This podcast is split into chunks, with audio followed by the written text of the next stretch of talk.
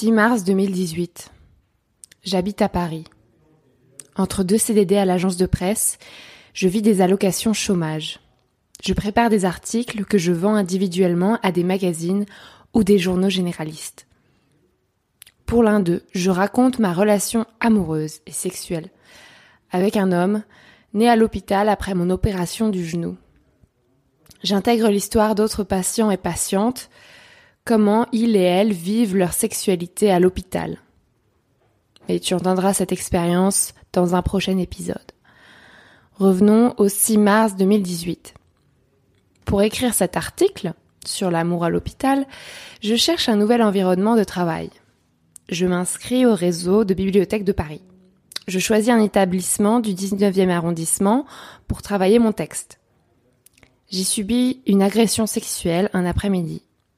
Le 6 mars 2018, un homme inconnu tente de me violer dans les toilettes de la bibliothèque.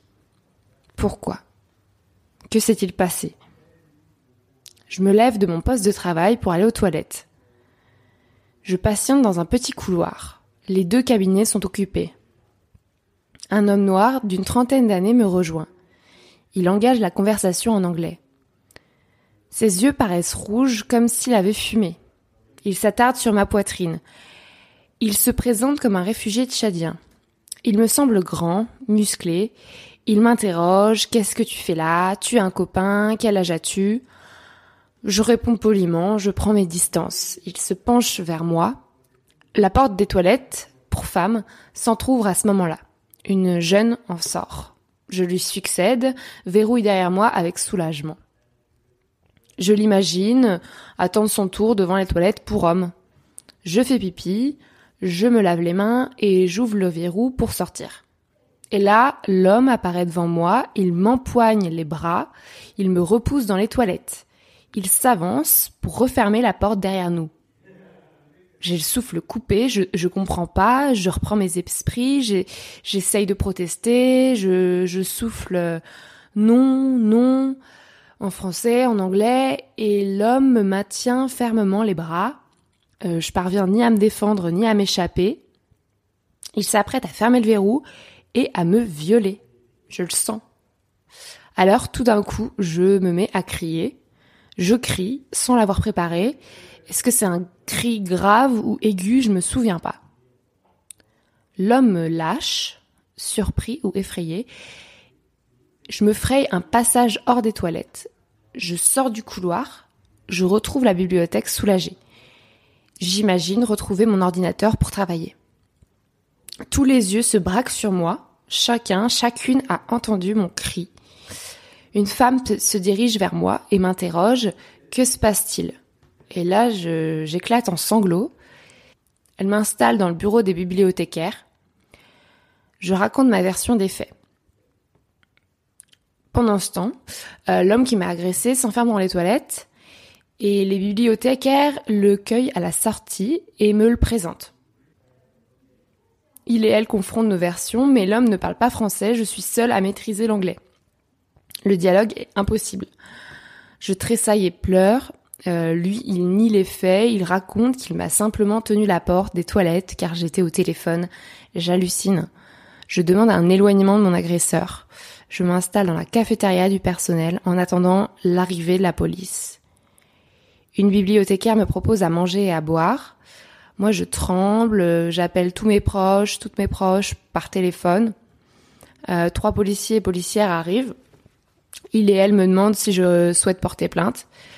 Euh, je réponds oui.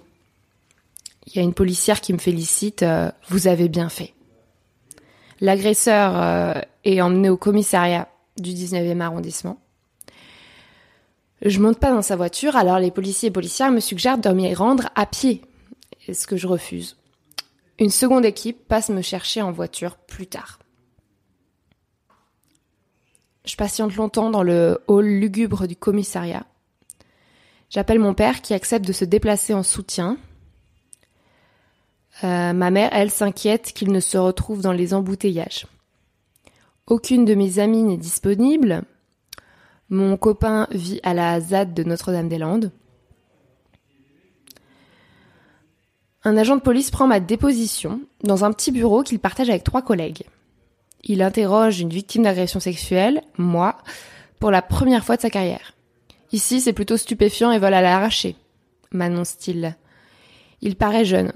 Son chef commente mon récit derrière mon dos. Bah, vous avez bien discuté avec l'agresseur quand même, hein glisse-t-il entre deux phrases que je prononce. Ce victim blaming, euh, culpabilisation de la victime en anglais, m'enrage. Je signe le récit émaillé de fautes d'orthographe retranscrit par l'agent. Un collègue prend des photos de mes bras. Des hématomes apparaissent. J'ai rendez-vous le lendemain à l'unité médico-judiciaire de l'Hôtel Dieu pour dresser un certificat médical.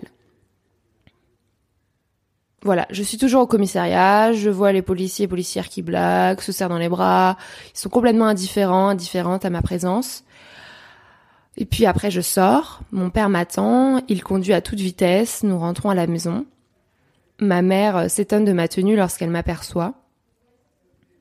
Une jupe longue, mais je pensais que tu portais une mini-jupe. Mes cheveux courts.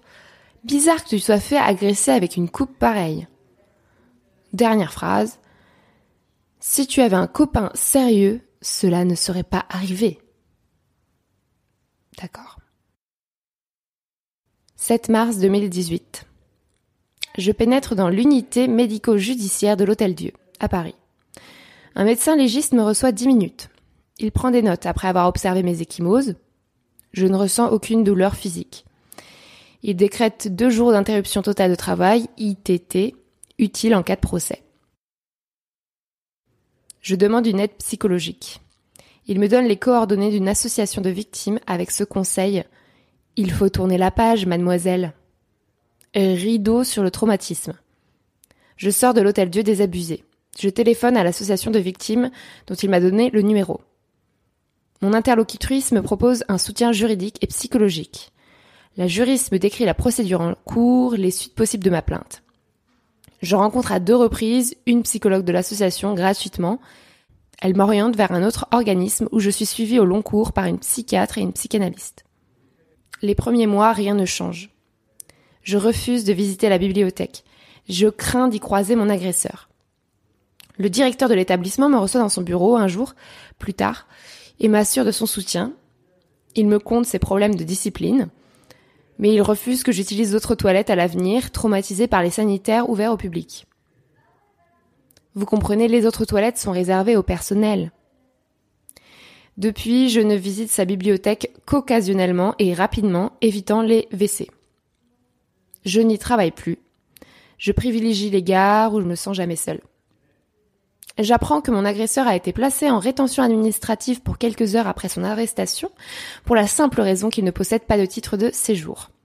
Relâché dans la nature plus tard, la police ne le retrouve pas au moment de l'enquête pour agression sexuelle. Alors ma plainte est classée sans suite pour recherche infructueuse. Mais ça, je l'apprends quelques mois plus tard, alors que je me rends au tribunal de Paris pour connaître mon sort, parce que je n'ai reçu aucun courrier me prévenant du classement sans suite. Alors personne n'a enquêté. Personne n'a interrogé mon agresseur. J'attends depuis des mois pour rien. Je me sens découragée, en colère. Lorsque je me rends au tribunal de Paris, un agent me propose de me constituer partie civile en dernier recours. J'accepte. J'envoie plusieurs courriers au tribunal dans ce sens. J'attends plusieurs mois des nouvelles sans espoir les tribunaux s'avouent submergés par les affaires de violences sexuelles qu'ils classent pour la plupart sans suite par manque de moyens et de volonté. Je refuse d'abandonner mes démarches par fierté et dignité. Si mon corps ne m'appartient plus, si les hommes s'en emparent sans être inquiétés, où va la société? Personne ne m'a violée. Pas encore, mais cette possibilité me terrorise désormais. Je souffre de stress post-traumatique. Les mois passent. Le tribunal accepte ma plainte avec constitution de partie civile. Il me propose de verser une consignation, somme d'argent variable, pour relancer les poursuites judiciaires. Cet argent me sera reversé plus tard, m'assure une interlocutrice par téléphone. J'envoie les avis d'imposition de mes parents, car je suis encore attachée à leur foyer fiscal, pour aider le tribunal à fixer le montant de la consignation. Je vous précise que mes parents sont riches. Alors le tribunal propose par courrier recommandé de verser 3000 euros de consignation. J'ai le choix entre payer 3000 euros pour ouvrir l'enquête ou abandonner les poursuites. À ce moment-là, je me retrouve de nouveau au chômage. C'est impossible pour moi de signer un chèque pareil sans assurance que l'agresseur sera retrouvé par la justice et inculpé. Sans assurance qu'un procès aura lieu. Je ne paie pas. Le tribunal refuse de changer le montant de la consignation après que je lui ai expliqué ma situation financière. Ma plainte avec constitution de partie civile est annulée. Rideau. Voici l'histoire d'une tentative de viol. Je porte plainte. La police et la justice m'ignorent. Ma plainte est classée sans suite. Je me constitue partie civile. Le tribunal me demande de payer. Payer pour cette agression? Payer pour mettre un homme en prison? Je le refuse. Je n'évoque pas ici les centaines, les milliers d'euros que je dépense avec des psychologues, psychiatres, psychanalystes, psychothérapeutes depuis cette agression, pour compenser le stress post-traumatique. Je fais une dépression, j'achète des antidépresseurs et des anxiolytiques, tout cela coûte de l'argent. De cela aussi j'en parlerai dans un prochain épisode. Cette histoire est banale. Des centaines de milliers de personnes vivent une expérience similaire chaque année. Je rappelle qu'une personne violée sur dix porte plainte, qu'une plainte sur dix aboutit à une condamnation. Donc une personne violée sur cent obtient justice.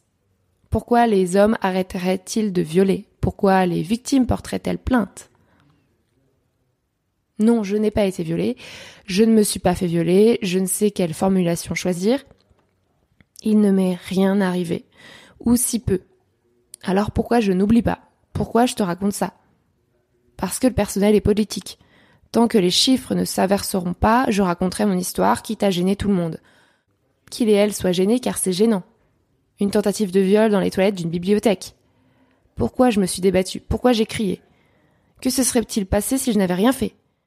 Si j'avais été victime de sidération, de dissociation? J'y pense tout le temps. Je prépare aussi un épisode sur l'autodéfense féministe. En attendant, merci de m'avoir écouté. Je t'invite à partager cet épisode avec les personnes susceptibles de s'intéresser à mon histoire ou de s'identifier. Je souhaite que nos expériences se diffusent encore et encore. Tu peux aussi m'écrire pour me donner ton avis sur cet épisode. Je n'en sors pas indemne moi-même. À bientôt dans Marie sans filtre ou ailleurs.